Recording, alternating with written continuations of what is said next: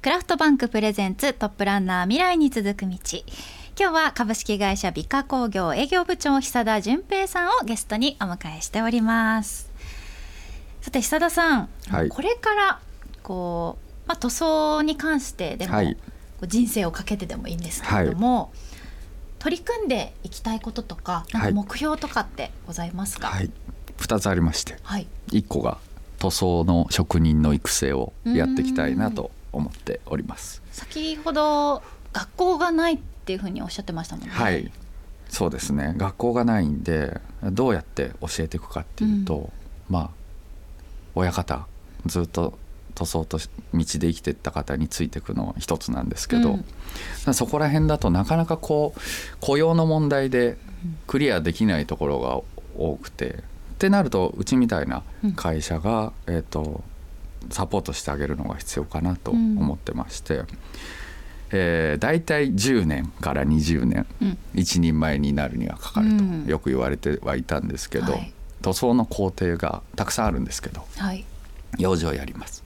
で刷毛の持ち方はこうです、はい、で下塗り塗ります、中塗り塗ります。という工程がバーってあるんですけどその工程を細かく区切って1回出してくれと今お願いしてまして、でそれに区切った中で端的にこう教えていくっていうことをやっていこうかなと思ってましてそれは現場じゃなくてうちの工場を使ってやっていこうかなと思ってるんですよ。あじゃあその美化工業さんの工場がもう学校みたいになるイメージですかね。やっていきたいかなと思ってます。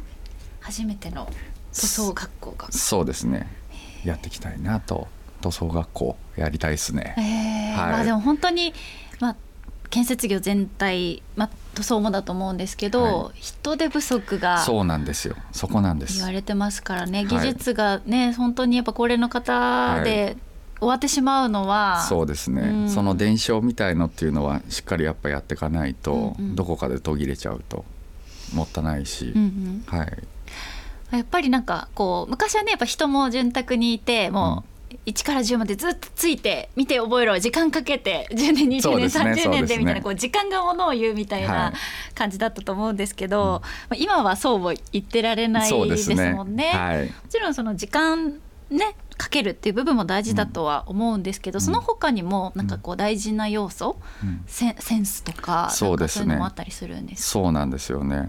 結構その職人によっていろんな多分能力があって、ありまして塗るのが早い人だったりとか。それも一つ、ね、そうですね。はい。あとはもう空間認知能力が高い人。空間認知ですか？そうですね。ここ塗ってくださいって言った時に何から始めるのかっていうその空間の中で何に手をつけたら早く終わるのかっていうのを一瞬で分かっちゃう職人さんとかがいるんですけども圧倒的にそれだけで段取りでスピードが違います。そっかそうですよね。なんか、うん、あの綺麗に塗る、のももちろん大事ですけど、はい、じゃあそれに1週間かけますじゃダメですもんね。そうそうなんですよ。そうなんですよ。スピードも大事だしもちろん最後終わった時に壁が綺麗になってても床が汚かったら意味がないんで。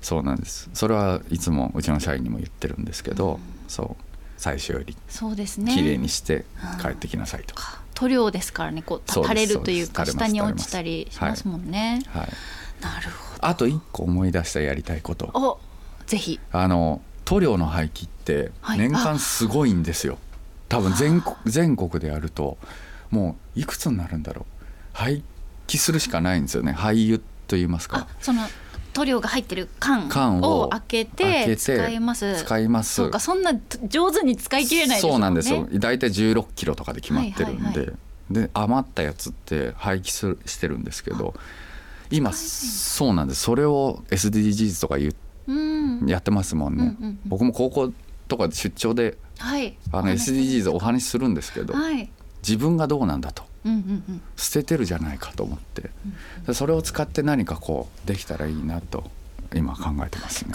え、はい、あれって一回開けちゃうとダメなんですかも、えっと一応消消費期限があるんで、うんうん。はいはい、それまでは使えるんですけど、うん、それ超えたらもう捨てるようにしてます。はい。なんか確かにああいうこう液体の、うん。しかもなんかこう技術が詰まってそうな液体って、はい。こう空気に触れるとかなんかその開封しちゃうとそうですね。っていうのはなんかありそうなはい、すぐ固まっちゃったりとかもはいはいはいはい。するんで、確かに、はいそうなんですよ。ねでケイ素の缶の量が決まってるってなってるくると、はいやっぱその中途半端に残ってしまうのはたくさん出ちゃいますよねそうですねいろんな現場も多分同時に走ってると思そいうましですすね。なるべく使えるやつはどこかで併用して使うとかしてるんですけど、でもそれでもやっぱり余っちゃうんで、へーそれってはい。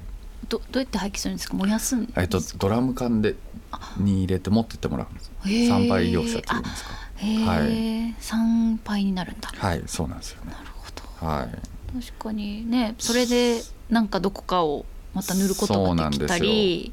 何かに使えたらいいなと思ってまして、最近はなんかあの何ですか自分でこう塗る何かこう何ですかねぬいぐるみじゃないうん。みたいな、キャラクターみたいなのにはい。なんか絵の具を混ぜて塗るみたいなやつが流行ってるらしいんですよ。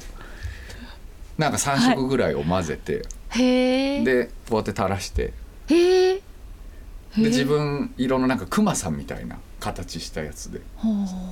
ちょっとごめんなさい。私もあんまトレンドを終えてなかった。最近最近見た朝のテレビで見たんですけど、えーあそうね。そうそうで、ま、色を混ぜるんですか？そう色混ぜるあじゃあもう本当にその時の奇跡の配合になるってことですよね？その人だけのその時だけの色になる。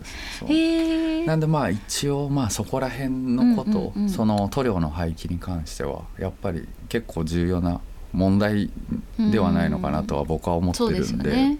はい。いやそれは確かにとてもいい取り組みになりそうですね、多分アイデアはねまたこれからいろいろ出てくるとは思うんですけれど、はへえいいですね。一個はその塗装の職人をね育てる学校を作りたいということでお伺いしましたがもう二つ目は、もう二つ目は、えー、と一瞬で心惹かれる壁です。作りたいという作りたいです。はい。うんうん。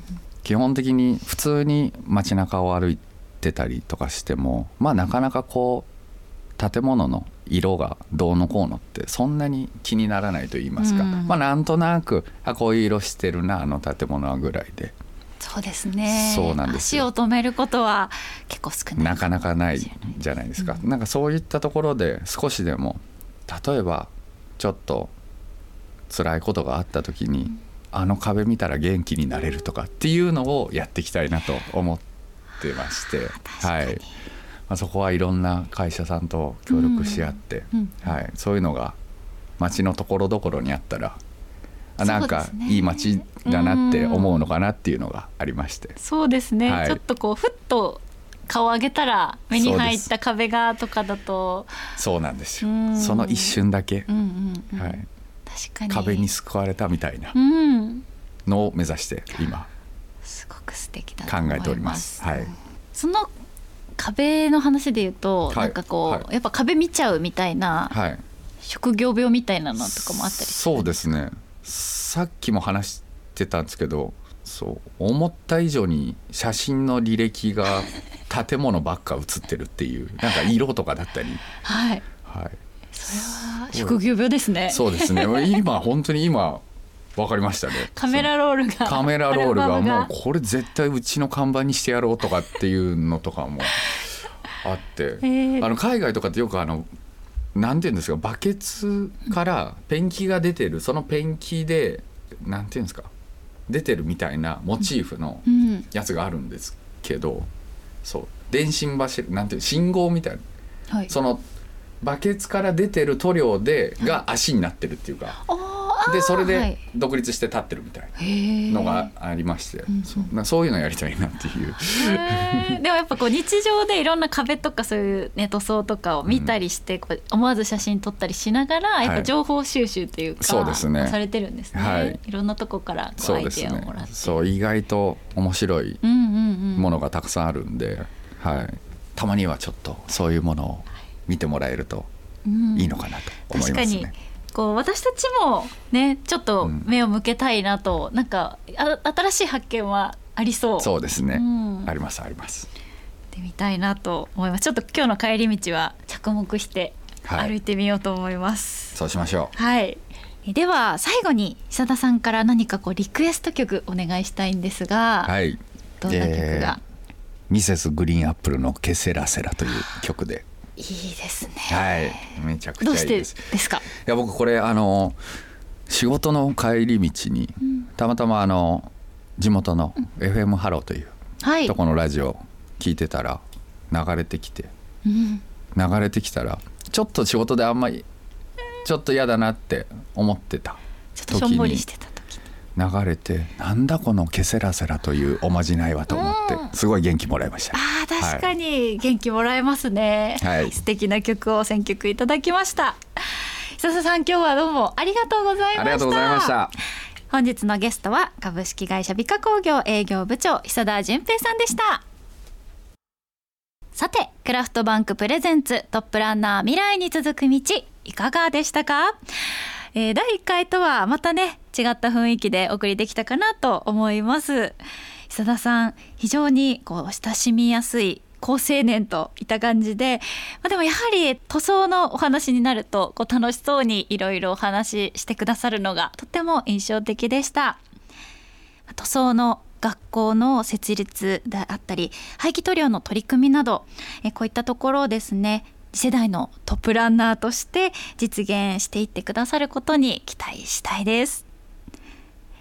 番組では全国各地で建設や土木などを通じてまちづくりを進めている次世代リーダーを募集しています。次戦多戦は問いません。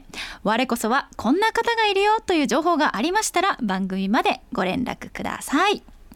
メールアドレスはトップアットマークミュージックバード .co.jp top アットマークミュージックバード .co.jp です。来週はどんなトップランナーが登場するのでしょうか？お楽しみに。お相手は中辻恵子でした。